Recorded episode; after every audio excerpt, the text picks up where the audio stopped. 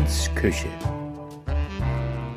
Der politisch-kulinarische Podcast mit Sophia Hoffmann.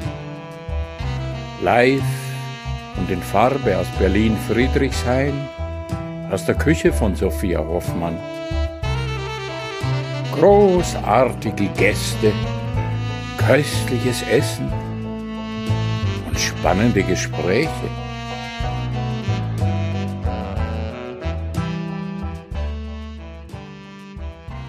Hallo ihr Lieben, so, wir hören uns noch einmal in diesem alten Jahr 2020, das doch ein total verrücktes Jahr war, das wir einfach alle so noch nie erlebt haben, geprägt von einer weltweiten Pandemie und ganz schön vielen Dingen, die da noch so passiert sind. Und ähm, wie ihr wahrscheinlich wisst, versuche ich immer in all dem irgendwie meinen Grundoptimismus zu bewahren und ähm, ja, hoffe, dass wir irgendwie, äh, das ist natürlich auch nur ein psychologisches Konstrukt, dass wir so die Enden von einem alten Jahr hinter uns lassen wollen, um dann im neuen irgendwie frisch loszulegen. Aber wir Menschen funktionieren ja doch ganz gut mit solchen Mechanismen und deshalb ähm, hoffe ich, dass ihr jetzt auch die Möglichkeit habt, euch ein bisschen auszuruhen zum Jahresende und dass wir dann hoffentlich 2021 ja, uns wieder mehr in echt sehen und erleben können und lieb haben können. Und äh, mir hat dieses Jahr wirklich gelehrt, ähm, die Menschen, die mir wichtig sind in meinem Leben, da auch so den Kontakt einfach zu pflegen, aufrechtzuerhalten, zu telefonieren, zu sprechen, ähm, sich mal ein Bild zu schicken, sich irgendwie eine Freundschafts- oder Liebesbekundung zu schicken. Und das ist echt so das, was ich aus diesem Jahr mitnehme, ähm, auf sich selbst zu schauen, auf ähm, sein Umfeld zu schauen und wirklich hellhöriger zu sein, auch wenn es um mentale Gesundheit geht. Und in dem Kontext, ähm, und das möchte ich hier auch noch mit erwähnen, sammle ich übrigens aktuell gerade noch Spenden über Better Place für die Organisation Zentrum Überleben, die Geflüchtete mit traumatischen Erfahrungen ähm, mit Therapiemöglichkeiten versorgt. Und ich werde euch das in den Show Notes hinterlassen. Ich freue mich über kleine und große Spenden. Und wenn ihr kein Geld übrig habt, vielleicht wollt ihr es teilen irgendwie mit euren Angehörigen, mit euren Freunden. Und jetzt geht's weiter mit äh, meiner wunderbaren Freundin und Gesprächspartnerin Laura Gielhaar, die ich schon ganz lange mal für meinen Podcast interviewen wollte und heute aus Lauras Küche. Bleibt gesund, haltet die Ohren steif, sagt man, und ähm, habt euch lieb. Herzlich willkommen in Hoffmanns Küche. Naja, so richtig stimmt das eigentlich heute gar nicht, weil wir sind eigentlich in äh, Gelhaas Küche. Ich habe mich bei äh, meinem Gast quasi äh, eingeladen, beziehungsweise bin vorbeigekommen ähm, in die, ich würde mal sagen, Wohnzimmer-Wohnküche. Und ähm, ich habe aber trotzdem was zu essen mitgebracht. Und zwar gibt's heute Kekse. Ähm, wir machen genau das äh, Unvernünftige, was äh, unsere Eltern uns immer verboten haben, nämlich vorm Abendessen noch schnell was Süßes essen. Verderben uns hoffentlich nicht den Appetit für das, was es später noch gibt. Sie schüttelt den Kopf. ähm, ich habe äh, Kekse gebacken mit Sauerteig drin, ganz verrückt, also wo ich auch so mein Brot zu Hause draus mache. Das Rezept ist nicht von mir, das ist von der lieben äh, Stina Spiegelberg, die gerade ein ganz tolles veganes Backbuch veröffentlicht hat und ich habe es ein bisschen abgewandelt und habe statt Macadamia-Nüssen Mandeln verwendet. Aber ich denke, es ist trotzdem sehr lecker geworden und sie riechen auch schon gut. Und natürlich lade ich dich herzlich ein, dir auch äh, einen zu nehmen und dann am besten mir äh, alles äh, über dein Leben zu erzählen. Liebe Laura, Laura Gelhaar, Haspel, Haspel, schön, dass ich in deiner Küche sein darf. Herzlich willkommen, Sophia. Äh, und endlich, endlich hast du das äh, kleine Mini-Buffet hier eröffnet äh, und ich darf endlich zugreifen. Denn ich hänge wirklich schon seit ein paar Minuten hier mit meinem Gesicht unter diesem Teller. Die Kekse, ich, ich, ne? ich hypnotisiere sie und, und, und merke immer noch, wie dieser Geruch in meine Nase steigt, denn du hast sie gerade erst gebacken und äh, genauso riechen sie auch. Und ja, ich glaube, ich muss da jetzt einfach mal äh, mir einen nehmen. Beißen Sie mal rein. Ja, genau. genau. Und ähm, ich probiere jetzt mal.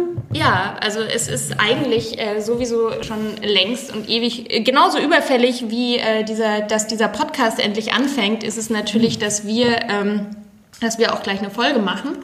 Wir sind seit ein paar Monaten Nachbarinnen in mhm. äh, Friedrichshain und ähm, ja, und haben uns trotzdem schon lange nicht mehr gesehen, was aber eher Corona geschuldet ist. Mhm. Ähm, und ja, magst du dich vielleicht mal ein bisschen selber vorstellen, was du so machst, mhm. für die, die dich nicht kennen? Ja, und wenn ich den Dreh kurz rausbekomme, wie es mich es schaffen soll, zu essen und einen Podcast aufzunehmen. Das ist die große Challenge. Und das ist, glaube ich, die größte Challenge an heutigen Tage. Ähm, genau, ich bin Laura Gehlhauer, ich bin Autorin und Unternehmensberaterin aus Berlin. Ähm, ich berate Unternehmen vor allem in Fragen zu Inklusion und Barrierefreiheit. Ich äh, bin selbst Rollstuhlfahrerin und seit, uh, seit jetzt ja, fast zehn Jahren in der Aktivismus-Szene äh, tätig. Ich setze mich sehr für äh, behindertenpolitische Themen ein und seit neuestem esse ich auch gerne. seit neuestem? Nein, ich, ähm, ich finde das total lustig, weil du äh, jetzt an mich äh, oder hast diese Anfrage ähm, an mich hereingebracht, ähm, Gast in deinem Podcast zu sein. Mhm. Und ich finde das sehr lustig, weil meine allererste Frage, die in meinem Kopf aufkommt, ist, warum, warum ich? Ich, ich, ich kann nicht kochen, ich kann mich mit Essen nicht aus. Ähm, was, was habe ich da zu suchen? Ich äh, kann keinen wertvollen Beitrag leisten, außer jetzt zu sagen, oh ja, die Kekse schmecken mir unglaublich gut und das tun sie. Ähm, aber es ist sehr lustig, weil äh, ich in letzter Zeit ganz oft äh, erlebe, dass äh, Menschen aus ganz unterschiedlichen Gründen an mich herantreten, äh, wenn es um Essen, Ernährung, Kochen geht und äh, ich immer ganz rot werde. Ähm, ja. Und also du, ähm, genau, mein Podcast heißt ja ähm, kulinarisch-politischer Podcast. Okay, das Gott sei Dank. da ist noch eine politische äh, Komponente. Uh Nein, also genau, das ist der, das ist der Punkt. Ich äh, lade natürlich einerseits ähm, Menschen ein, die was mit Gastronomie oder mit Essen zu tun haben, mhm. aber eben nicht nur. Und, ähm, sondern es geht auch ähm, um das einfach, äh, sich zu treffen, um was zu essen. Und ähm, genau, das, das verbindet uns ja auf jeden Fall. Ähm, und ja, also deshalb habe ich mir das auch so überlegt, dass ich eben auch die Freiheit habe, ähm, ganz unterschiedliche Menschen einfach die tolle Sachen machen, ähm, einladen zu können in den Podcast. Mhm. Und äh, du bist ja professionelle Esserin. ähm, und ich würde auch sagen, äh, mittlerweile schon fast Food-Influencerin. ähm, genau, du, du kommst aus einer Gastro-Familie, also dein mhm. Papa ist Gastronom. Ähm, das heißt, du bist auch in diesem Umfeld äh, aufgewachsen beziehungsweise davon beeinflusst worden und äh, du hast einfach einen Partner, der dich wahnsinnig krass bekocht. Ich habe das Gefühl, seit äh, Corona noch irgendwie 20.000 Mal mehr und äh, teilst das eben auch viel auf Social Media und ähm, und ich glaube, ich kann mich auch erinnern, er hat auch bei eurem ersten Date schon für dich gekocht. Richtig, oder? richtig. So hat er mich gekriegt. Ja, richtig. Geil. ähm, genau, jetzt wollen natürlich alle, die zuhören, wissen, was gab es zu essen und ähm, wie war das so, mit so einem Gastropapa aufzuwachsen? Ja, oh Gott. Ähm, die erste Frage, um sie äh, schnell zu beantworten, es gab Hummus und noch ein paar andere Sachen, die ich, äh, um wieder zurückzukehren, wie gut ich mich in Klammern nicht äh, mit Essen auskenne, ist, dass ich Essen ganz oft in, in Farben und Formen beschreibe. Mhm. Äh, weil ich sehr einfach gewisse Nahrungsmittel einfach nicht äh, benennen kann. Ja, also es, ähm, ich weiß auch nicht, es wurde mir, und jetzt komme ich zur äh, mhm. zweiten Frage, es wurde mir, wenn es um, ums, ums Essen geht, immer irgendwie einfach vorgesetzt. Ich musste mich nie selbst äh, darum kümmern. Äh, bei uns zu Hause wurde immer gut gekocht und es gab immer äh, Essenszeiten, die vielleicht mal hier und da variiert haben, aber es gab wirklich immer dieses ähm, diese, diese Familienzusammenkunft, äh, wenn wir uns für Mahlzeiten getroffen haben. Und was ich auch immer sehr genossen habe, äh, wo ich auch heute nur positiv dran zurückdenke. Und ich habe eben, wie gesagt, immer sehr gutes, vielleicht auch außergewöhnliches Essen ähm, ja, bekommen und äh, hat mir nie wirklich Gedanken gemacht, äh, was, was esse ich da eigentlich gerade. Mhm. Das hat mir mhm. einfach geschmeckt oder vielleicht auch mal nicht, das war eher selten. Mein äh, Bruder, den hat das irgendwie ganz, ganz anders beeinflusst. Äh, mhm. der hat sich unglaublich viel dafür interessiert mhm. und kocht heute unglaublich gut und gerne äh, mit seinen 21 Jahren und ähm, ich freue mich auch immer, wenn er zu Besuch ist, weil ich weiß, ich bekomme dann ein richtig gutes Essen wie zu Hause. Der kommt und kocht? Oder? Richtig, richtig. Wow. Und äh, genau, und deshalb, ich habe da einfach nie so das Interesse gehabt, habe aber trotzdem immer das große Privileg gehabt, äh, ja, gutes Essen zu bekommen, bekocht zu werden. Das zieht sich wie so ein roter Faden durch mein Leben äh, anscheinend. Und jetzt äh, bin ich mit einem Mann zusammen, der jedenfalls gut und gerne kocht. Und äh, wir gestalten so Kochabende einfach so, dass er kocht und ich trinke daneben schon mal. Und du entertainst ihn. Und ich entertaine, ja. Das, wenn ich eins kann, dann ist es entertainen. Das und würde ich doch auch sagen. Er kann super gut kochen und somit sind wir da ein gutes Team, ja.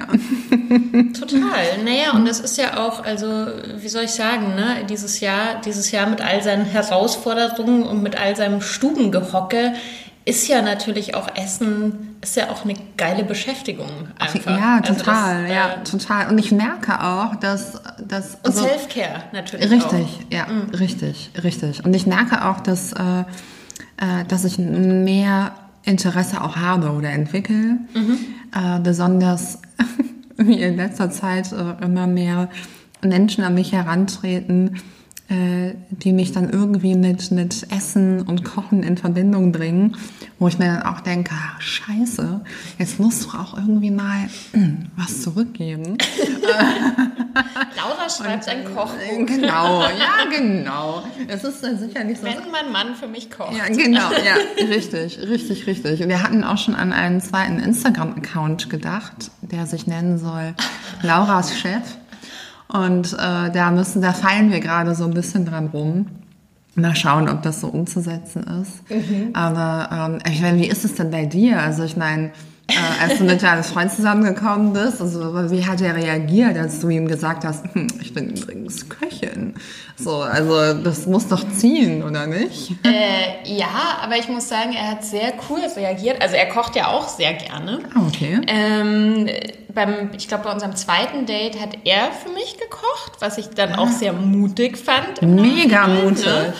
Ähm, und man muss ja auch dazu sagen, er war ja damals noch nicht ansatzweise vegan und hat auch gleich was, ein, ein Risotto veganisiert auf sehr raffinierte Art und Weise. Ähm, also es gab ein, Ger ein Gerstenrisotto und er hat dann, weil er ja keinen Käse verwenden wollte, hat er dann irgendwie, ähm, na wie heißt's, ähm, äh, Jerusalem Artichoke, wie heißen die denn? Topinambur. da kann ich dir nicht helfen.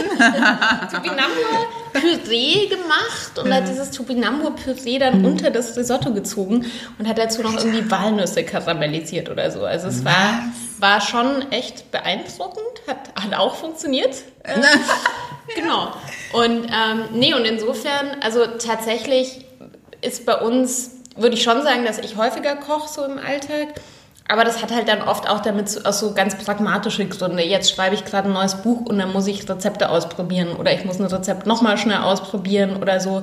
Und äh, ich bin mehr so die Verwerterin, so die, ah, was ist gerade da, was mache ich draus? Und Höcke ist mehr so der, der, ich habe einen Plan. Mhm. Und dann gibt es heute das und dafür muss ich jetzt aber nochmal irgendwie fünf Zutaten kaufen und so. Aber er hat so Signature Dishes, die er dann auf jeden Fall immer macht.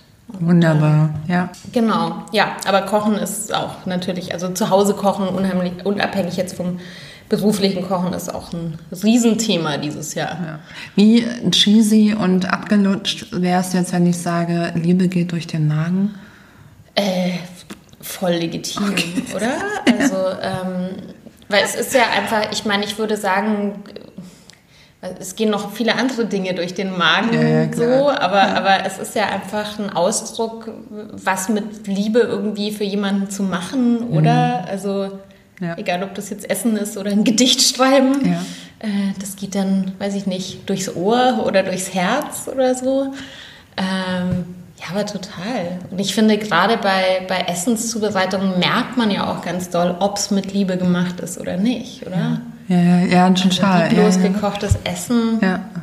kann zwar auch irgendwie schmecken, aber mhm. ich finde, man merkt schon den Unterschied, oder? Ja, ja, total. Also ich sehe das ja auch, wenn, wenn wir hier kochen. Ich sage immer wir, ich, aber ich schieße mich da eigentlich nicht mit ein.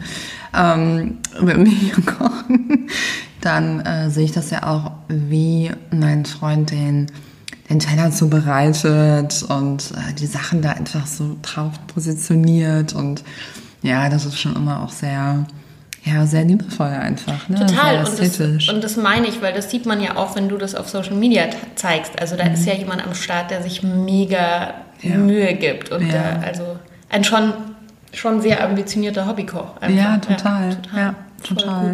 Ja. ja. Ja, ähm, wie schaffe ich jetzt die Überleitung zu deiner Arbeit? Nein, ich habe mir tatsächlich, ich habe mir schon. Ähm, ich habe einen. Ich habe was. Ich habe ich hab wirklich. Ach, ich habe was. Ich hab nee, was. Weil ähm, was, was mir aufgefallen ist, als ich angefangen habe, das war im ersten Lockdown mhm. in, in März, April, mhm.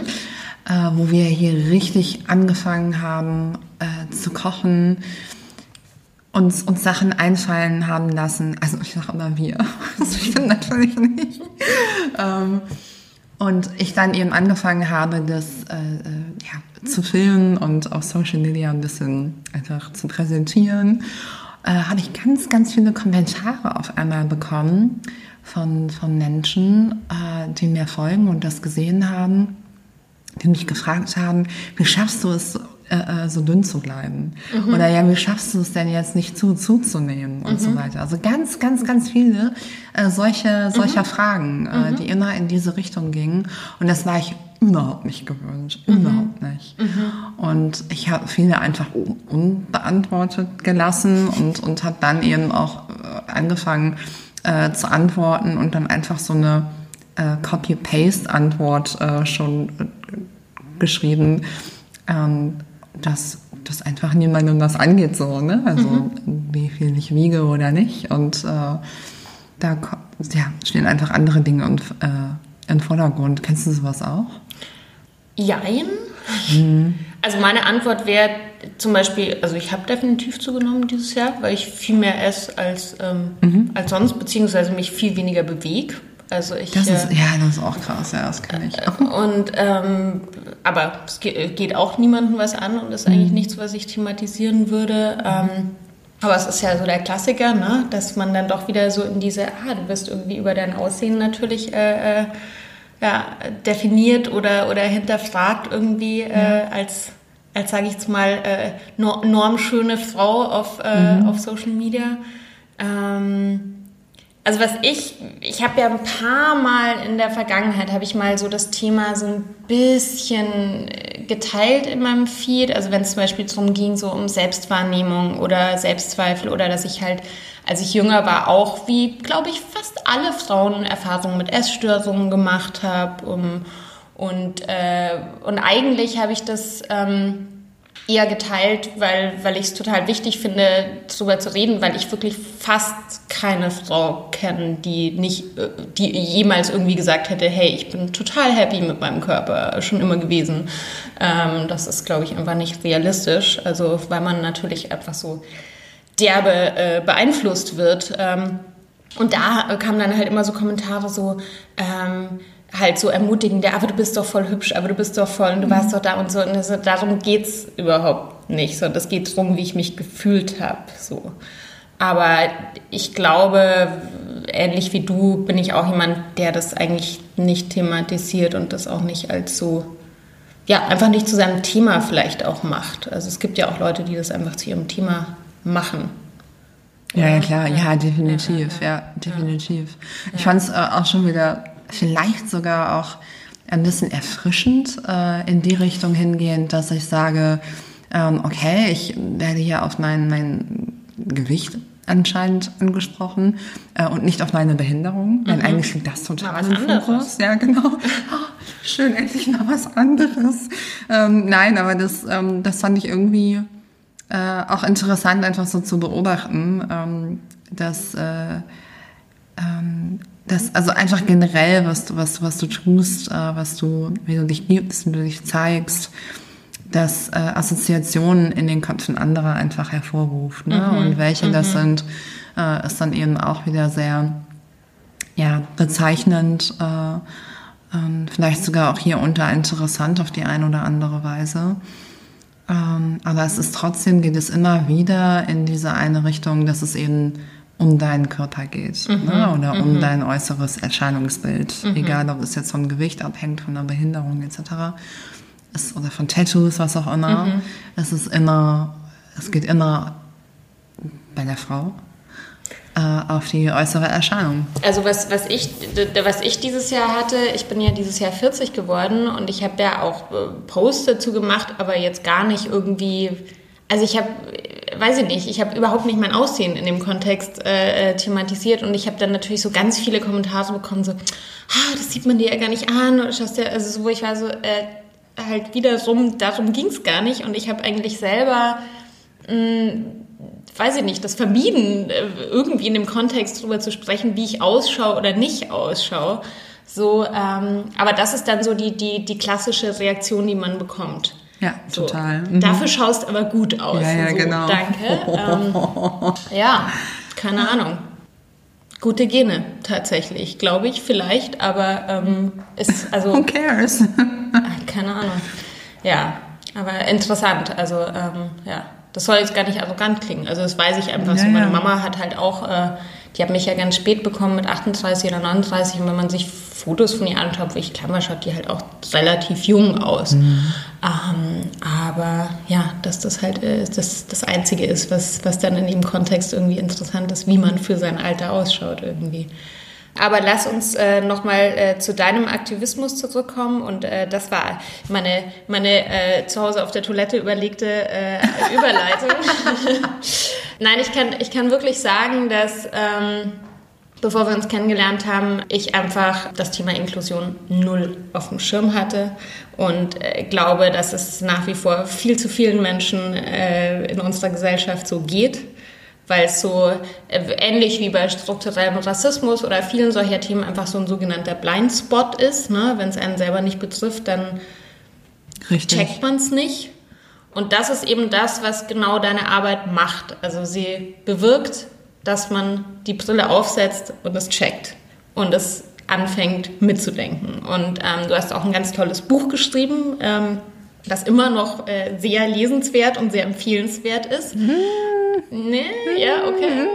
Ja. Ich würde es heute nicht mehr Ja, empfehlen. gut, aber das ist ja, das ist, meistens ist man ja selber so ähm, echt, aber jetzt so wegen tiefergehenden Inhalten oder einfach, weil du selber sagst, du hast dich weiterentwickelt. Nö, ich würde einfach selber sagen, dass ich mich ähm, weiterentwielt habe. Ja. Ne? Ich hatte damals halt auch noch nicht äh, äh, alle Okay, Empfehlung auf. zurückgenommen? Nee, Nein, nein, nein, nein, nein. nein aber, ich finde das auch total legitim. Also ich muss noch ganz kurz einwerfen, ich habe mir wirklich, als ich es damals gelesen habe, ist jetzt zwei oder drei Jahre her, glaube ich, dass es erschienen ist, habe ich mir so danach gedacht, das sollte jedes Schulkind in Deutschland lesen. Ja, Ach, das, ist- ja, das ist total schön. Ja, also ich, ähm, auf jeden Fall bin ich damals, als ich das Buch geschrieben habe oder auch angefangen habe zu schreiben, das war 2013.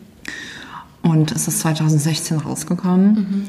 Ähm, klar, da war ich. so. Ja, es ist Wahnsinn, oder? Es ist irre. Und ich war ja einfach auch noch auf einem ganz äh, anderen, auf einer ganz anderen Ebene so unterwegs. Ne? Also ich habe mich auch noch gar nicht mit äh, großen feministischen Themen auseinandergesetzt gehabt.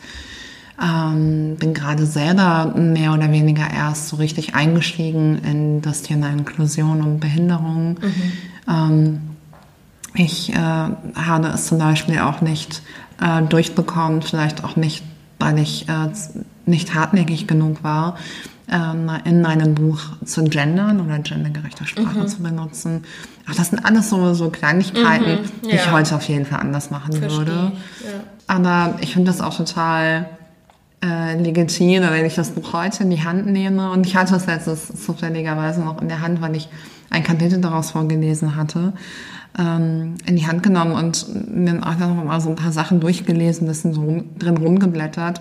Und ich erkenne mich da auch einfach so zu 100 Prozent wieder, so wie ich einfach vor ein paar Jahren war. Mhm. Und wie ich so gedacht und getickt habe. Es ist ja auch sehr autobiografisch. Ja, also richtig, ja genau. Ja. Eine gewisse Zeit in ja. deinem Leben, die du halt auch beschreibst. Richtig, ja. richtig, genau. Und aber heute würde ich hm, einige Dinge ganz einfach ähm, anders machen. Mhm. Äh, sie anders beschreiben, sie anders äh, formulieren, äh, in andere Richtungen grundsätzlich denken vielleicht und ja, genau. Aber ja, so ist das halt. Das ist total verrückt, wenn man, ich habe auch letztens beim Umzug, habe ich so habe ich so alte Pressebelege gefunden. Ich habe ja früher auch so, als ich noch so journalistisch gearbeitet habe, auch so Kolumnen und sowas, alles Mögliche geschrieben. Und das, was ich da ich sag mal mit Verlaub auch für Scheiß geschrieben habe, ne? so vor über zehn Jahren.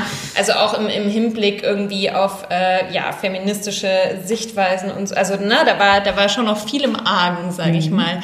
Und das ist dann immer spannend, wenn man so auf sein, sein altes Ich guckt und äh, merkt, wie, wie man sich dann auch weiterentwickelt hat. Ja, total. Gott sei Dank, oder? Ja, ich hoffe ja, dass ich auch wieder in, keine Ahnung, in, in zehn Jahren auch wieder auf die äh, Laura, die ich heute so zurückblicke und auch denke wieder, okay, da ist wieder einiges äh, hinzugekommen.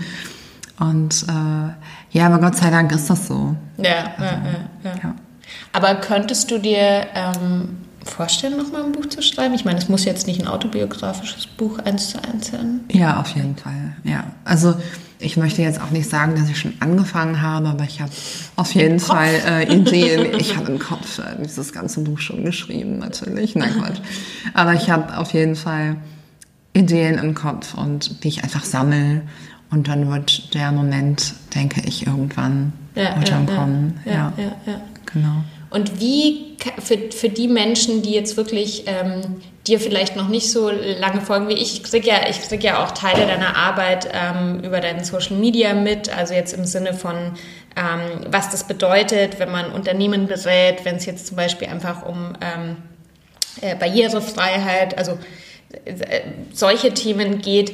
Ähm, wie kann man sich das vorstellen? Wo, wo fängt man da an? Also man äh, in Urschleim. Weiß, du, hast, du hast mit Flughäfen mal, ne? Ja. Du hast Flughäfen mal befragt? Ja, Im und, Urschleim. Ja, ja und man fängt wirklich in mhm. Urschleim an, sozusagen. Guckt erstmal, was da ist. Richtig. Und da mhm. ist dann einfach auch nichts, oft. Und äh, dann erzählt man den Leuten, dass es tatsächlich äh, Menschen mit Behinderungen gibt. Mhm. Mhm. Und äh, das ist natürlich ähm, nicht immer so, das ist jetzt natürlich auch leicht äh, übertrieben, aber ähm, oft äh, fängt man wirklich bei Null an und ähm, wenn ich, wie du gerade gesagt hast, auf Flughafen oder Flughäfen äh, berate beziehungsweise auch Fluggesellschaften äh, berate, vor Corona. ähm, genau, dann äh, geht es dann natürlich erstmal um, um Faktoren wie, äh, wie kann ich den Service den ein Flughafen ganz einfach regulär anbietet, auch für behinderte Menschen mit ganz unterschiedlichen Behinderungen mm, mm. Äh, anbieten, äh, wie kann ich ihn verbessern, etc.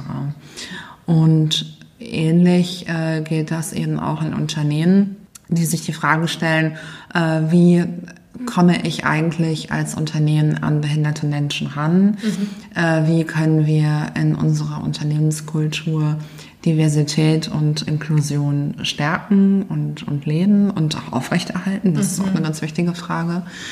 Äh, wie kann das alles so passieren?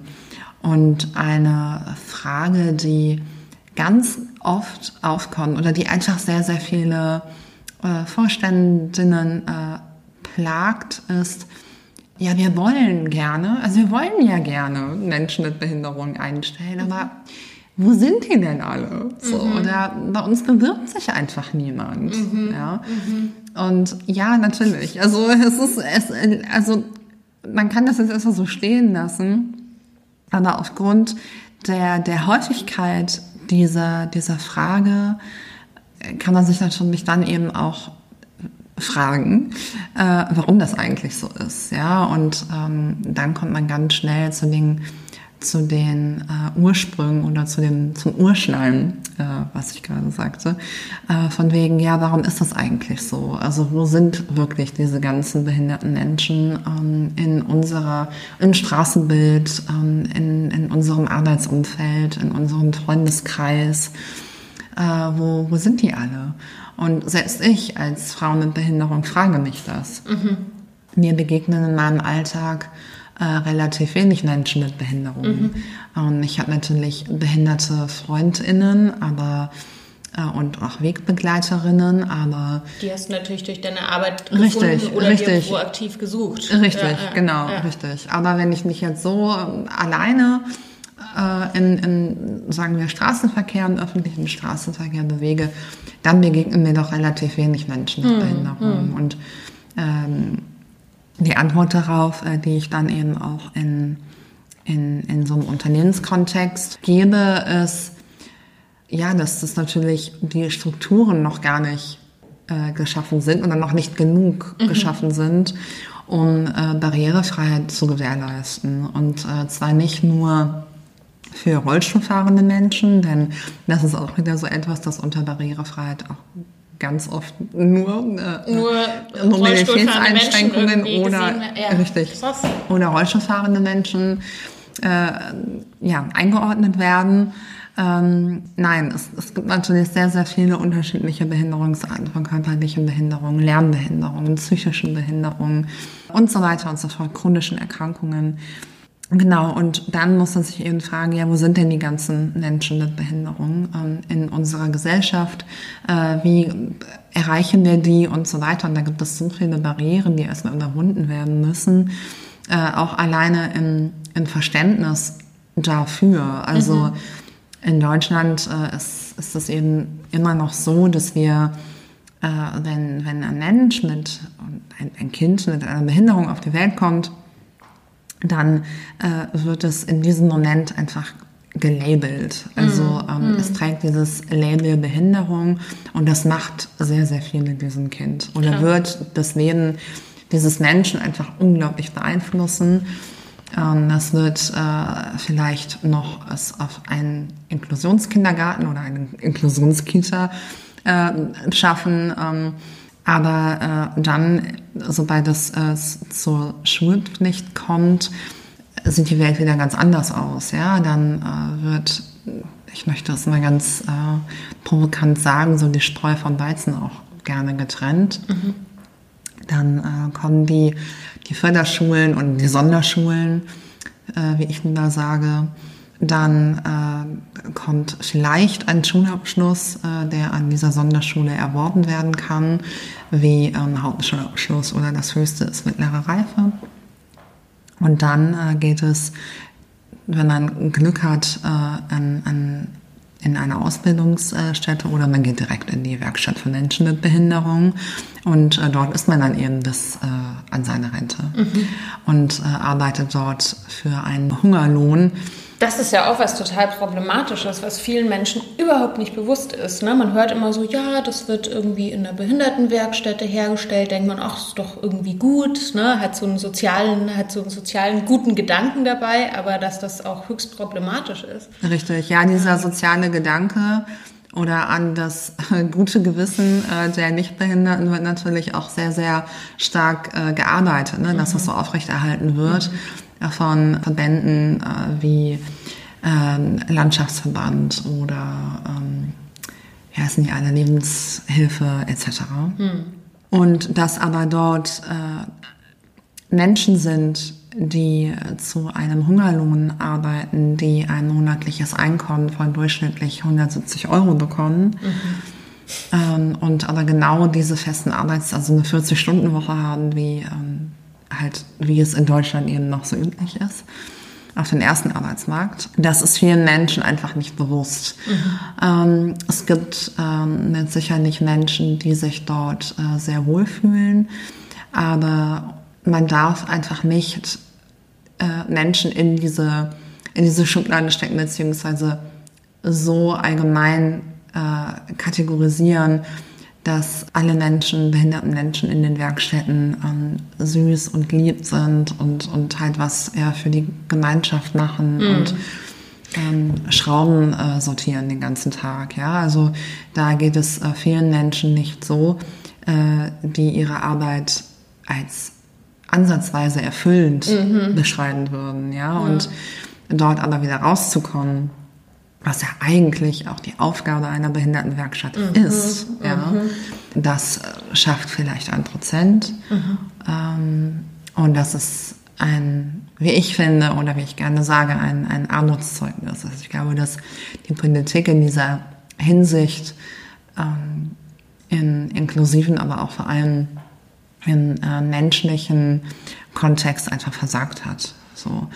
Und genau, und aber wieder zurück, äh, zu dieser Ausgangsfrage und das, wie du gerade auch sagtest, ne, so dir war das auch nicht bewusst mhm. und also auch ich musste das auch erst lernen und, und mir dieses Wissen irgendwie auch aneignen.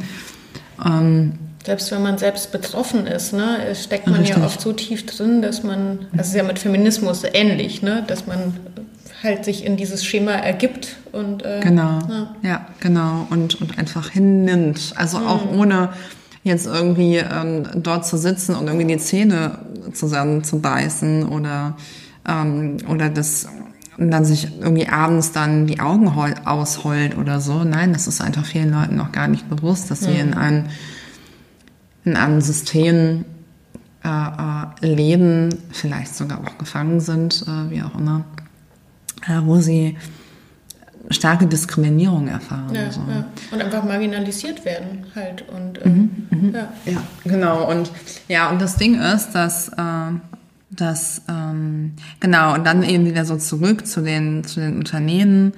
Ähm, und das kann man dann, äh, vielleicht ist es so ausführlich, aber den Leuten ähm, auch erzählen. Und man muss es ihnen auch bewusst machen, wie äh, wie die Lage äh, in Deutschland eigentlich ist. Mhm. Und, ähm, und vielleicht erstmal ein bisschen Aufklärungsarbeit äh, leisten und äh, sensibilisieren um dann äh, lösungsorientiert vielleicht auch arbeiten zu können.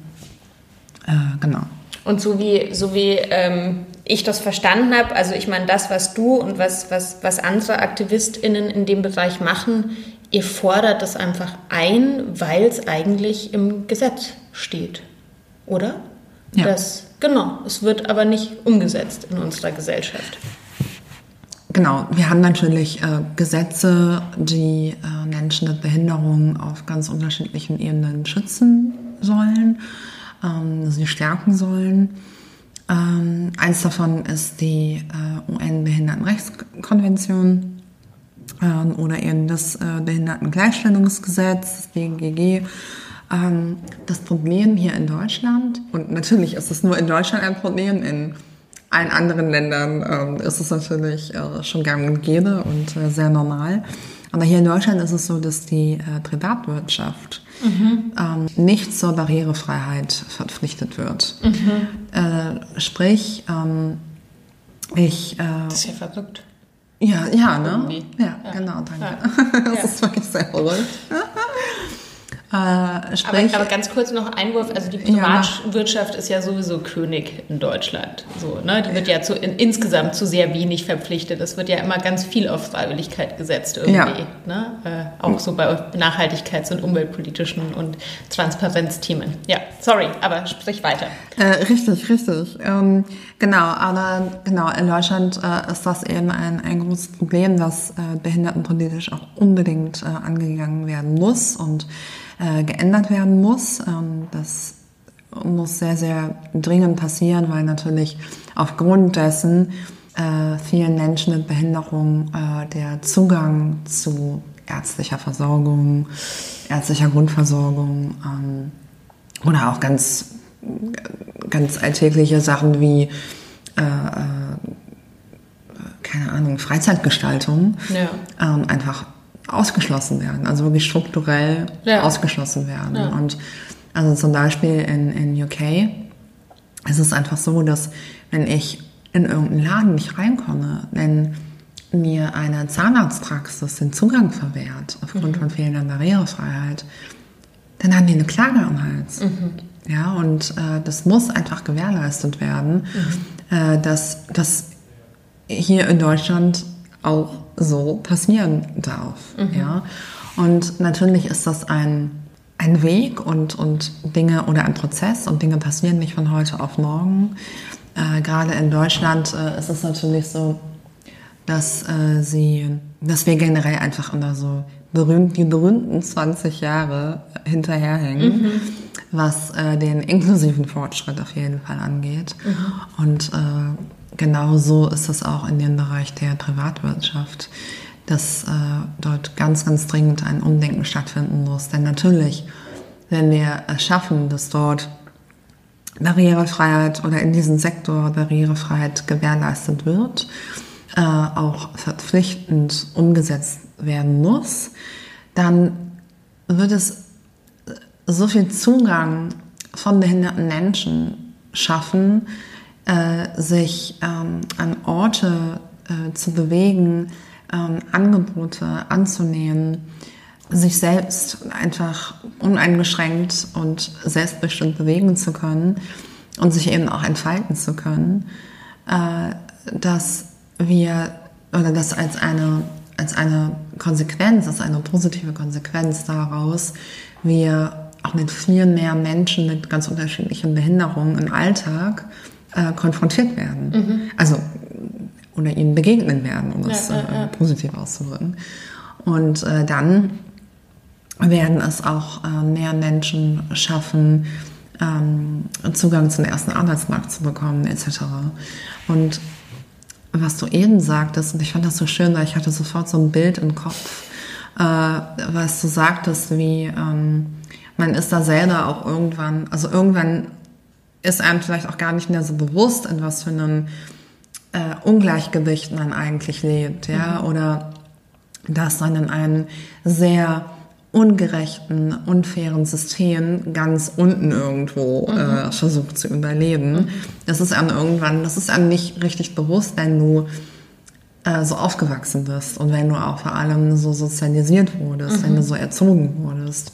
Ähm, und äh, in Deutschland äh, und das beobachte ich, kann, also wirklich, es ist meine eigene Beobachtung. Ähm, ich kenne auch noch gar keine Studien dazu. Vielleicht gibt es sie auch noch gar nicht. Ich musste wirklich nochmal äh, mich besser mit auseinandersetzen. Aber meine Beobachtung ist, dass äh, behinderte Menschen in Deutschland sich immer sehr dankbar zeigen, mhm. sehr ehrfürchtig sind, mhm. ähm, sich, sich selbst auch sehr zurückstellen. Mhm. Ähm, ich weiß doch genau, dass, dass wenn ich ins Kino gehe oder mhm. ins Theater gehe zum mhm. Beispiel, dann sitze ich meistens dort, wo Rollstuhlfahrende Menschen platziert werden. Mhm. Das ist entweder am Rand irgendwo, es ist entweder ganz, ganz hinten irgendwo mhm. oder es ist sehr, sehr weit oben irgendwo. Mhm. Also du bist immer mhm. irgendwo am, am Rande, ja. Egal an welchem Rand. Ähm, Klar, das so. beeinflusst dich ja. Genau. Und, wenn man ähm, an den Rand geschoben wird. Richtig, genau. Und, und dann, dann sitzt du halt da, du bist nicht Teil mhm. ähm, dieser, dieser Masse, mh, hm, auf die du irgendwie runterschaust oder äh, die sich vor dir einfach so ähm, ja, auftut. Und wenn du dich dann in, in, in also dieser, erstmal dieser Raum oder dieser Platz wurde ja für dich geschaffen, mhm. ja, für Rollstuhlfahrende Menschen äh, oder eben Menschen mit Mobilitätseinschränkungen oder Menschen äh, mit, mit äh, Platzangst oder so. Und dann sitzt du da und dann, wenn du dann dich in eine Position begibst, wo du dann anfängst, äh, dich vielleicht oder das vielleicht zu kritisieren, ja, von wegen so, hey, warum sitze ich eigentlich hier am Rand, mhm. ja, oder warum sitze ich eigentlich hier ganz, ganz, ganz, ganz hinten, fernab von jeglichem Geschehen, mhm. so. Ähm, warum ist das so? Und das, das macht mich, das macht mich gerade wütend, ja. Ich will mitten in der Masse sein und ich will hier nicht sein. So, mhm. ich will hier nicht sein, wo ihr mich, wo ihr mich haben wollt. Und dann kommt ganz oft die Gegenreaktion, ja, sei doch froh, dass du überhaupt hier mhm. sein darfst. Mhm. Krass, ja.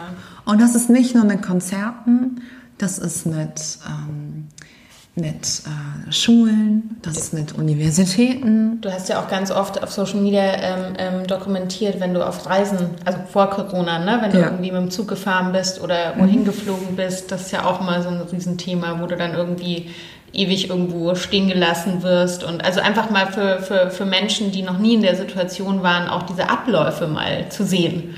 Ähm, wie, wie krass das für dich ist, äh, von A nach B zu kommen einfach. Richtig. Wie du da auch teilweise behandelt, also klar gibt es auch sehr nette Leute, ne, das Klar, aber ja. wie du da teilweise halt äh, einfach auch erwartet wirst, dass du dann mal zwei Stunden mehr Zeit hast, weil du musst dann warten, bis alle anderen erstmal und so und äh, ja. Ja, richtig, genau, richtig, ja, richtig. Und das ist, und dann wird dir einfach vermittelt, dass du dankbar sein musst, ja. Du sollst, du musst dankbar sein, dass du überhaupt in irgendeiner Art und Weise mitmachen darfst.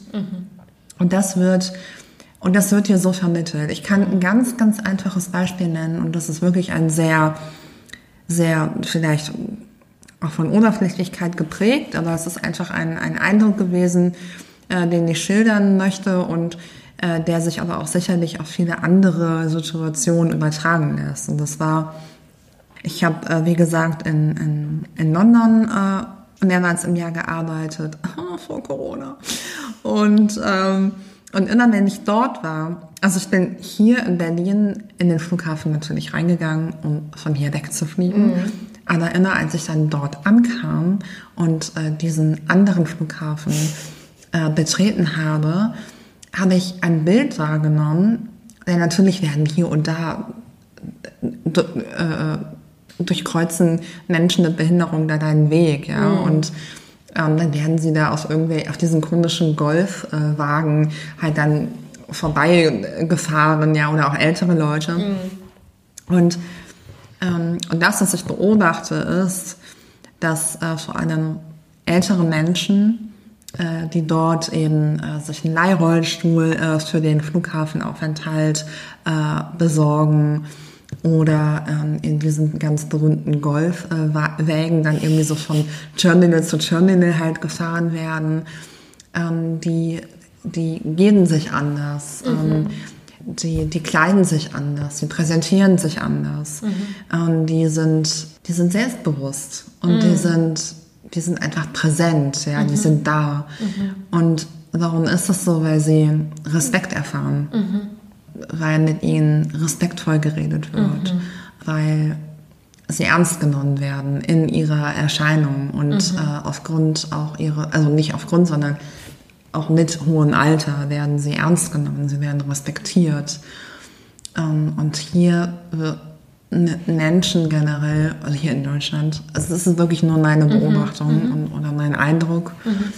Und während hier in Deutschland mit Menschen, die nicht dieser ekelhaft gemachten gesellschaftlichen Norm entsprechen, so respektlos umgegangen. Und wie du sagtest, es gibt nette Menschen, es gibt tolle Menschen, denen begegnen viele gute Menschen äh, in einem Alltag, Gott sei Dank. Ähm, aber der, der Regelfall ist ganz einfach, dass dir vermittelt wird, ähm, du bist eine Last, du bist weniger wert und ich schätze dich weniger wert als nicht behinderte Menschen. Und das wird dir vermittelt. Ähm, und jedes Mal, wenn ich dann in, in, in London war, ist so wie eine Befreiung, weil auf einmal bewege ich mich auch anders. Auf einmal nehme ich vielleicht auch eine andere Körperhaltung ein, weil ich auf einmal selbstbewusst sein darf und äh, präsent sein darf, weil ich respektiert werde. Und dann gebe ich das natürlich auch wieder nach außen hin. Äh, denn wenn ich das Gefühl bekomme, ich werde hier ernst genommen, ich werde hier respektiert, dann wirke ich natürlich auch auf meine Umwelt anders ein. So. Und ähm, deshalb, äh, und ich schließe die Geschichte jetzt ab, deshalb waren immer so diese, diese kurze, kurzen Aufenthalte mehrmals im Jahr äh, an diesem Flughafen oder Flughäfen in, in, in London wie so ein kleiner Mini-Urlaub. Wie so ein Mini-Urlaub von meiner Behinderung Seele, ja. irgendwie so. Und Ja, auch wenn ich sie natürlich, ja, genau, von, genau, von den, von den Empfinden auf einmal. Und ja, und das berichten viele Menschen mit Behinderungen, die ich kenne. Spannend, ja. Und das bringt uns natürlich auch zu dem äh, Thema, das nach wie vor ein Riesenthema ist, äh, Rücksicht auf andere im Zuge einer Pandemie. Äh, du hast ganz am Anfang äh, von Corona dazu schon einen Post gemacht, der auch ganz schön viral ging. Ähm, also Thema Maske tragen, äh, sich an die Regeln halten. Ähm, hat, ist ja einfach Rücksicht auf Menschen, äh, der, die, die in irgendeiner Form äh, gesundheitlich schwächer sind und ähm, ja, und, und, und diese zu schützen. Und ähm, ich habe, ich hatte dazu ja auch einen Post gemacht vor einigen Tagen. Ich hatte heute mit einer Followerin eine die nochmal irgendwie äh, was gepostet hatte, wieder eine Dis also ne, es, es, gehen Menschen dazu auf die Straße, protestieren für ihre angebliche Freiheit, keine Maske tragen zu müssen. Also ich habe das sehr äh, harsch kritisiert, weil ich es wirklich unmöglich finde und einfach eine demokratische Gesellschaft davon lebt, finde ich, dass man Rücksicht auf die Schwächeren nimmt. Und auch da hast du einfach äh, äh, ja öffentlich eine, eine, eine Meinung dazu gesagt und gesagt, naja, ähm, äh, wer zu einer Risikogruppe gehört und eben im Zweifelsfall auf ein Beatmungsgerät angewiesen ist, der ist einfach in einer anderen Position. Und äh, ja, wie, wie, was mich, also das hast ja, was willst du da, nee, äh, willst du noch was dazu sagen, beziehungsweise ich, da will ich dich dann auch noch was ja. dazu sagen. Laura, siehst du das anders? Ja, hat sich deine Meinung mittlerweile genau. geändert. Trägst du noch Maske? genau. äh, nee. Glaubst du noch an Corona, Laura? Ja. Oh, Gott. oh Gott. Ja. Oder glaubst du auch, dass das Tor zur Hölle in Berlin ist? Und, äh, das auf jeden Fall, aber ja, nicht erst seit Corona. Genau, das ja. weiß ich auch nicht. Also ich finde auch die Idee sehr lustig. Ist, äh, vielleicht als Side Note ist auch eine Verschwörungstheorie, die gerade so kursiert äh, im Zuge von diesem ganzen Wahnsinn. Ähm, Genau, ja. Es wäre sehr amüsant, es wäre es nicht so gefährlich und würde sehr viele Menschenleben einfach riskieren. Ja, ich habe äh, äh, Meinungen dazu.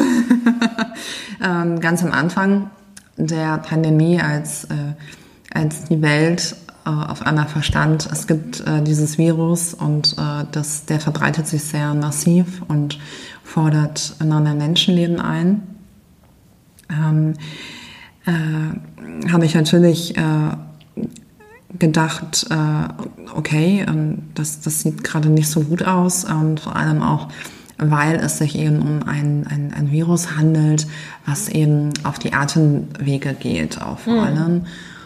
Und das wäre natürlich für viele Menschen ähm, sehr einschneidend oder könnte eben sehr einschneidend, äh, wenn nicht sogar lebensbedrohlich sein und sich entwickeln. Und es war sehr schnell die Rede von einer sogenannten Risikogruppe. Ne? Das, mhm. Da wurden dann Menschen genannt, die irgendwie Ü, ich glaube damals war es noch Ü65 sind. Mhm. Ne? Also heute mhm. weiß man da natürlich auch ein bisschen mehr. Und das wurde dann eben auch begründet und ich habe mir gedacht, hm, ähm, naja, okay, ähm, schön und gut, ähm, das kann ich alles sehr gut nachvollziehen, aber diese Risikogruppe umfasst einfach auch noch äh, drei, vier Leute mehr mhm. als ähm, Ü-65-Jährige. Und habe mich dann ein bisschen informiert und dann eben die Aktion mit initiiert, Hashtag Risikogruppe, mhm. die ganz einfach sensibilisieren oder zur Sensibilisierung aufrufen sollte, dass eben noch mehr Menschen zu dieser sogenannten Risikogruppe gehören.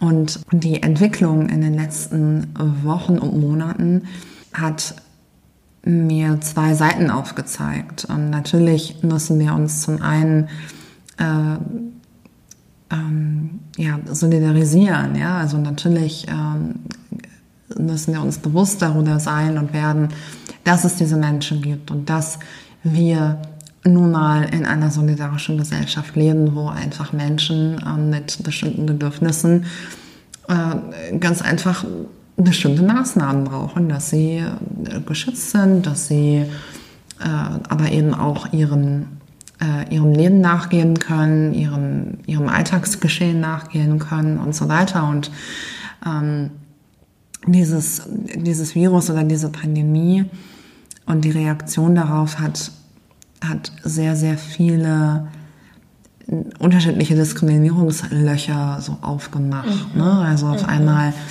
äh, sah ich mich eben auch damit konfrontiert äh, oder mit, mit Unverständnis konfrontiert, äh, mit Wut äh, konfrontiert, die von Menschen ausging, die dann sagten, ähm, ja, aber warum? Dann sollen die doch einfach zu Hause bleiben. Mhm. So dass Survival of the Fittest ist ja auch so ein bisschen ne, so offen, ja, einfach. Ja, genau, ne? Also dann wurden dort eben ganz klassische darwinistische Gedanken mhm. geäußert und äh, publik gemacht.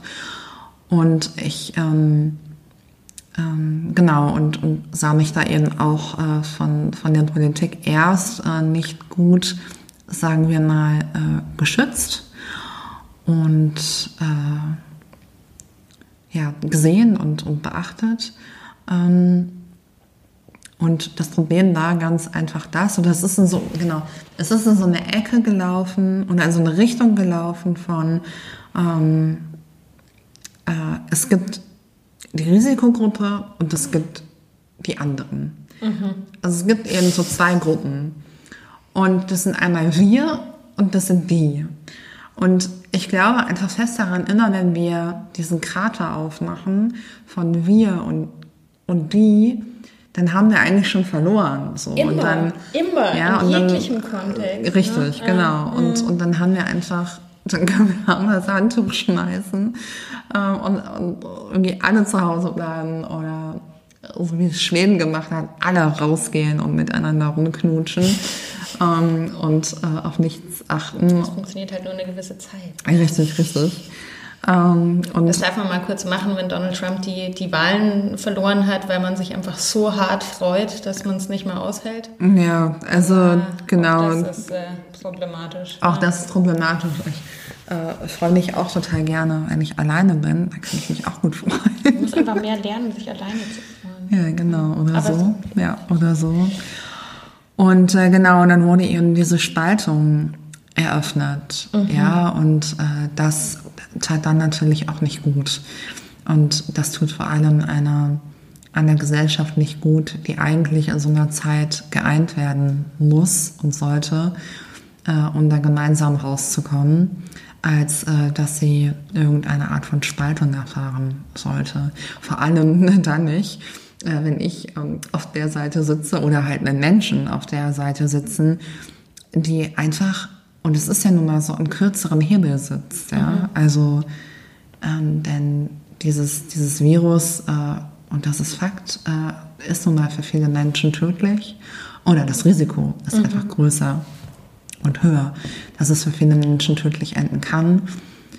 Und ähm, ja, Also was ich, was ich, ich meine, das äh, muss ich jetzt noch kurz irgendwie abschließend dazu sagen, was ich so, äh, ja, ich sage einfach bescheuert fand, auch an, diesem, an dieser Diskussion, an diesem Kommentar, den ich heute hatte, war sozusagen, dass die Person dann geschrieben hat, naja, das heißt, das heißt, du würdest dann auch verlangen, ähm, dass äh, Mütter bei der Geburt äh, eine Mund-Nasen-Bedeckung tragen sollten. Und einerseits, äh, also und ich habe geantwortet, ja, wenn es äh, im Rahmen einer Pandemie notwendig ist, um Menschenleben zu schützen, ähm, auf jeden Fall. Und was dabei vergessen wird, ist ja auch, dass die Mütter sich selber schützen äh, in dem Moment. Und, ähm, und der Punkt ist, ich habe äh, letzte Woche mit meiner Cousine telefoniert, die vor einem Monat Mutter geworden ist, mit Maske, Gebar und wirklich gesagt hat, ganz ehrlich, das war mein geringstes Problem bei der Geburt. Also, Eine Maske das, zu tragen, Das ja. merkst du irgendwann nicht mehr. Und also, ne? Und dass dann eben auch so eine Gruppe wie Mütter Instrument, also natürlich hat da keiner Bock drauf. Natürlich, äh, ich meine, Geburt ist immer schwierig genug, habe ich gehört, habe es noch nie selber gemacht, aber ähm, you know what I mean. Aber das dann so zu instrumentalisieren und zu sagen, und die armen Mütter und so, also es ist einfach. Äh, Nein, vor allem ist es dann auch, auch eben so ein, ein, ein Aufhetzen von, von, von Gruppen gegeneinander. Also es ist das bringt ja nun auch überhaupt gar nichts. Und ähm, ich kenne auch solche Kommentare und das ist wirklich so, so random. Also ähm, es ist wie, als ob mir jemand schreiben würde, ja, würdest du jetzt auch verlangen, dass ich eine Maske beim Tauchen äh, trage? So, und äh, es, es, es ist wirklich... Ja, äh, na, es naja. ist wirklich, na gut, lass uns, Komm. lass uns das Thema wechseln, weil, äh, ja, es ist eigentlich nicht diskussionsfähig. Ähm, ich wollte es nur noch mal aufgreifen, weil du da eben im Frühjahr schon ähm, bei dieser Initiative dabei warst. Was mich, ähm, zwei Dinge, die mich äh, noch total interessieren würden. Also einerseits äh, dadurch, dass du deine äh, Aktivismusarbeit öffentlich machst, hast du ja sicher auch ähm, viele FollowerInnen, die ähm, selber Menschen mit Behinderung sind und kriegst da auch viel Feedback zurück. Wie ist, also äh, wie nimmst du das wahr, dass da wirklich Menschen auch äh, empowered werden? Also ähm, da würden mich einfach deine Erfahrungen interessieren. Ja, mega. Ich, ja. ich liebe es einfach. Ich liebe es, äh, behinderte Menschen auf, auf Instagram äh, oder, oder, oder Twitter, äh, Facebook, ne, da bin ich eher nicht mehr so unterwegs, äh, generell einfach äh, zu empowern und sie ähm, auch auch, auch, zu feiern einfach. Also ich. Äh also schreiben die auch Leute so, ach, ich habe jetzt auch mal hier mal, ne, ich habe jetzt auch mal nachgefragt oder was eingefordert oder so. Also weil, ja, weil sie wirklich nach, von, ja. von, dir auch bestärkt sind. Ja, total. Ja, okay, und ähm, cool. ja, und das, das, oh Gott, ja, mir kommen da echt die Tränen, weil, also mich äh, berührt es immer sehr, weil ich selber auch zu, vor vielen Jahren einfach so zu diesen Leuten vielleicht gehörte, die, mm, ja, die dachten, ähm, nee, ich muss mich mit meiner Behinderung eher zurückhalten oder vielleicht sogar verstecken, um das so extrem auszudrücken. Mhm. Ja, das, ähm, das, das kann, ich kann das eben sehr, sehr gut nachvollziehen. Ich kann auch nachvollziehen, dass das für eine Überwindung kostet mit Behinderung an die Öffentlichkeit zu gehen. Mhm. Ich habe in meiner Schulzeit unglaubliche Mobbing-Erfahrungen gemacht. Mhm. Also ich mhm. bin mit meiner Behinderung auch groß geworden und halt natürlich aufgewachsen und kenne halt Mobbing nur zu gut ähm, in allen Lebenssituationen. Ähm, und ja, es kostet auf jeden Fall Überwindung, sich so zu zeigen in unserer Gesellschaft, mhm. weil es natürlich immer doofe Menschen gibt, die äh, das als Angriffsfläche nutzen, mhm. mhm. ja, und oder benutzen und mh, mm, und dass da ganz, ganz schnell auch so psychische Misshandlung einfach stattfinden kann, das liegt sehr auf der Hand. Und äh, das kenne ich, habe die Erfahrung auch gemacht. Und äh, umso glücklicher äh, bin ich, dass dass immer mehr Menschen mit ganz unterschiedlichen Behinderungen in den letzten, vor allem in den letzten Jahren, immer mehr den Weg in die Öffentlichkeit gefunden haben. Mhm. Und da hat das Internet natürlich auch ganz viel oder Social Media ganz viel zu beigetragen, dass da auch einfach eine, eine Präsenz äh, stattfindet, die einfach so wunderschöne Lebensrealitäten zeigt, mhm. ähm, die mich auch selber so sehr inspirieren mhm. und äh, empowern. Äh, ich hätte es mir nicht erträumen können, so, mhm. weil mhm. ich bin halt auch mit Nichtbehinderten groß geworden. Ja, mhm. ich kannte auch bis zu meinen mit 20ern niemanden, der die eine Behinderung hat. Mhm. Mhm. Und äh, deshalb äh, finde ich das unglaublich bestärkend, äh, Menschen mit Behinderungen zu folgen auf Instagram. Ähm, und einfach so in ihre, solange sie einen halt lassen, ähm, in ihre Lebensrealitäten reinzuschauen und zu schauen, ja, wie machst du das eigentlich? Ja, und ja, ja. wie denkst du oder das und das? Und ja. Absolut. Und ähm, was, was meine zweite Frage war, und ich weiß, wir haben uns da auch in der Vergangenheit schon ab und zu darüber unterhalten, ähm, dadurch, dass du ähm, so öffentlich agierst und ja auch eine Bekanntheit hast, ähm, gibt es natürlich auch, sage ich jetzt mal überspitzt formuliert, Situationen, wo du so ein bisschen als Quotenrollstuhlfahrerin auch klar. Mal, ne? Also wo ist da die, also wie, wie sollen es die Nichtbehinderten machen? Wo ist die Grenze zwischen ähm, wir wollen inklusiver sein und wir wollen diverser sein und du hast aber keinen Bock, dass du immer nur irgendwie eingeladen oder äh, interviewt äh, wirst, weil du halt die Laura bist, die öffentlich drüber spricht. Genau. Also, Wie macht man es richtig? Ja. Und was ist scheiße? Also, ähm, ich, ich hoffe, ich habe jetzt deine Frage richtig verstanden, aber ähm, äh, man muss da, glaube ich, ein, ein, Gespür für bekommen. Mhm. Äh, natürlich kommen da einige Anfragen rein, ähm, wo man sehr schnell denkt, oh ja, okay, ich ähm, bin gerade hier als äh, Token ähm, eingeladen. Mhm. Äh, und ja, da braucht man halt gerade irgendwas mit Behinderung und Inklusion und äh, ja, und dann ähm, ist man cool. Ähm, das ist auf jeden Fall so. Ich finde es immer sehr wichtig und ich, ich nehme auch solche ähm, Anfragen an teilweise. Mhm, äh, ich gehe unglaublich gerne mit äh, ähm, AuftraggeberInnen ins Gespräch vorher. Und äh, es gab auch schon die Situation, dass man dann gesagt hat, oh ja, oh, okay, nee, dann nicht. Ciao, Laura. so, und äh, das äh, wäre denen dann vielleicht auch ein bisschen zu heikel, aber die meisten kommen ja kommen auch aus, aus, einer, aus einer Realität, die keine Menschen mit Behinderungen einschließt ne? oder, oder äh, äh, besitzt so. Und ähm, ich habe ich hab nicht mehr viel Nachsehen, also ich habe generell einfach ich nicht viel Nachsehen. Sagen, wie groß ist deine Unschuldsvermutung? Richtig, richtig, richtig, richtig, genau. Darauf will ich jetzt hinaus. Ähm, aber ich finde es auch unglaublich geil, den Leuten irgendwie das so zu vermitteln und an ihren Reaktionen einfach so zu sehen, äh, okay, ähm, die machen sich jetzt wirklich gerade Gedanken, mhm. ähm, die, die interessiert das wirklich jetzt auch und äh, auch wenn sie gerade denken, so ja, okay, ähm, wir brauchen jetzt halt jemanden, um irgendeine Quote zu erfüllen, dann kann man auch darüber total offen sprechen. Mhm. Also ich ähm, spreche ähm, Auftraggebende dann auch sehr gerne ähm, auf die sogenannte Quote an mhm. und ähm, hinterfrage dann auch einiges. Und dann ergibt sich eigentlich meistens äh, ein Gespräch, was auch in eine positive Richtung läuft. Und äh, dann letztendlich habe ich es vielleicht dann auch ein bisschen geschafft, das Programm noch ein bisschen zu beeinflussen. Aber du hast es auch schon, also ich weiß, dass du es gemacht hast, du hast es auch schon gemacht, dass äh, du bei einer Veranstaltung überhaupt nicht happy warst mit den Rahmenbedingungen und dann auch live auf der Bühne das äh, ja. thematisiert hast. Ja, also, richtig, genau. Ja, ja genau. Das, ja. Äh, da kann ich mich auch noch sehr gut dran erinnern, Sophia. ähm, das habe ich und mich auch sehr gerne gemacht und äh, ähm, genau, finde das dann eben auch ähm, wichtig. Und Du, und ich weiß, ich finde auch immer in dem Kontext, also es geht mir selber genauso mit gewissen Themen, ich denke mir dann auch immer, ich meine, du weißt ja, wen du eingeladen hast. So, mhm. kannst ja nicht mhm. erwarten, dass ich jetzt die Klappe halte. So, ja. Ne? ja, genau. Ja, und das ist aber auch total lustig, weil ähm, denn daran erkennt man dann eben auch an dieser Reaktion, haben die sich jetzt wirklich Gedanken darüber gemacht? Mhm. Wissen die eigentlich, wen sie da einladen?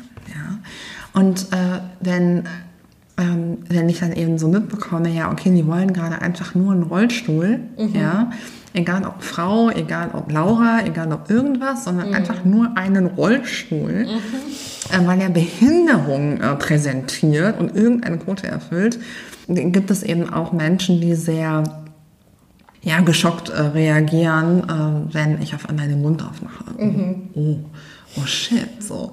Aber vielleicht, ich weiß es nicht genau, habe ich mir da inzwischen auch, ganz, auch einen Namen gemacht.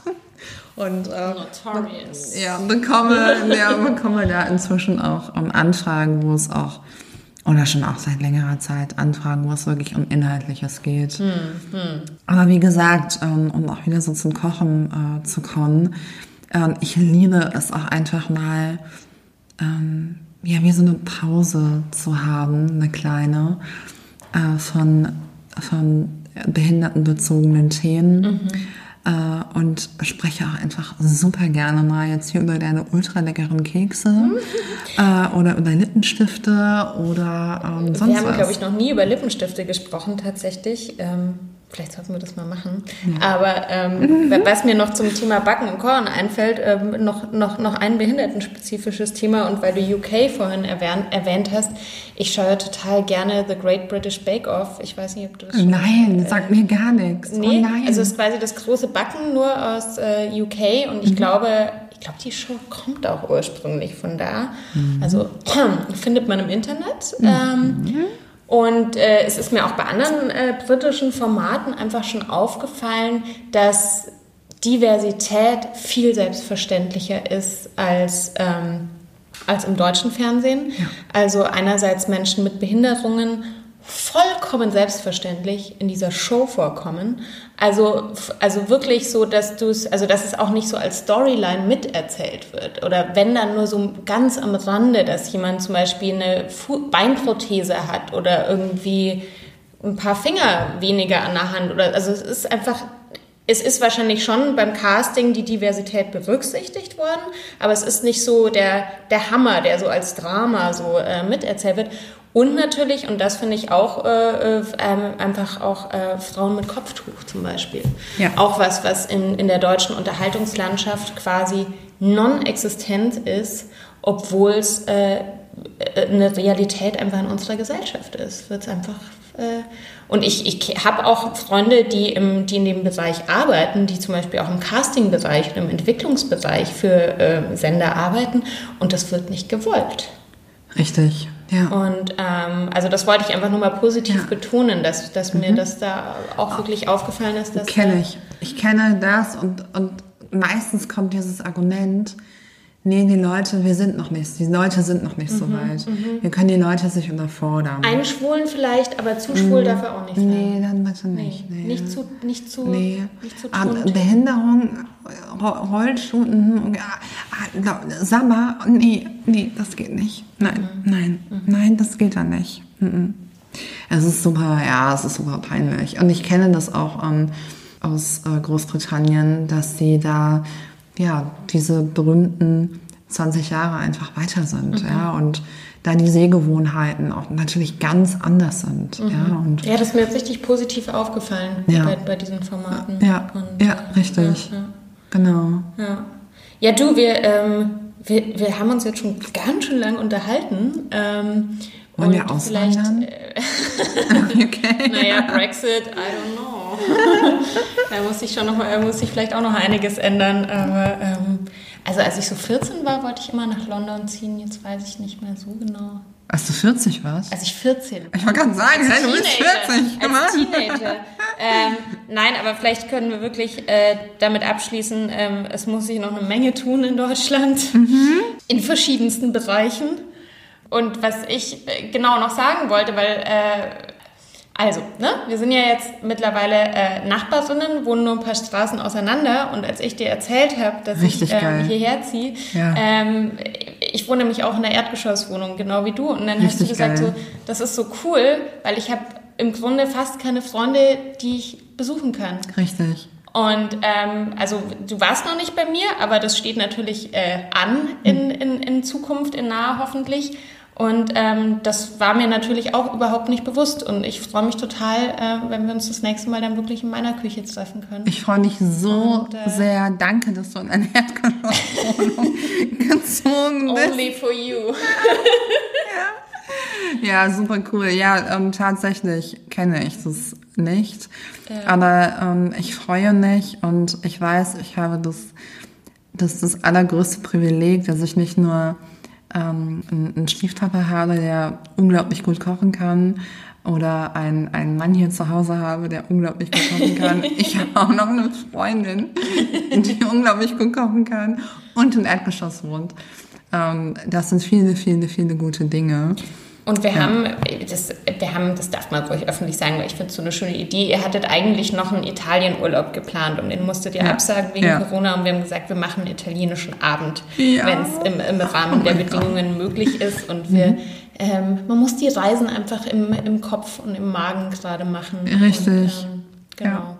Und für alle Menschen, ähm, die ähm, die Laura noch nicht folgen, also macht das bitte auf jeden Fall. Laura Gehlhaar auf äh, Instagram findet man unter Laura Gehlhaar. Frau Gehlhaar, ja, genau. Ja. Frau Gehlhaar. Ja. Ähm, Laura macht auch ganz viel Quatsch auf ihrem Channel und so ist es immer nämlich. die äh, die abgefahrensten Filter. Ich finde die besten Memes im Internet und ich liebe es. Und ähm, genau, und wenn euch äh, die Folge gefallen hat, dann äh, gebt uns gerne eine positive Bewertung. Ähm, das hilft, oder uns, ich rede schon von mir im äh, Plural. Ja, ich dachte das ja auch so. Ich sage ja auch, wir ähm, kochen, genau, da koche ich gar äh, nicht. Ja.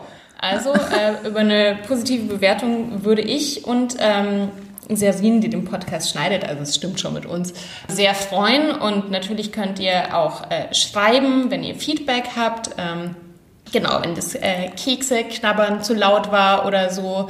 Äh, wir werden es zwar nicht berücksichtigen, aber schreibt uns so oder so.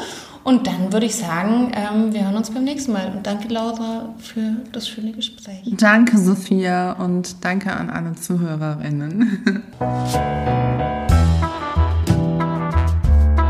Bis zum nächsten Mal in Hoffmanns Küche. Bleibt gesund und esst was Gescheites.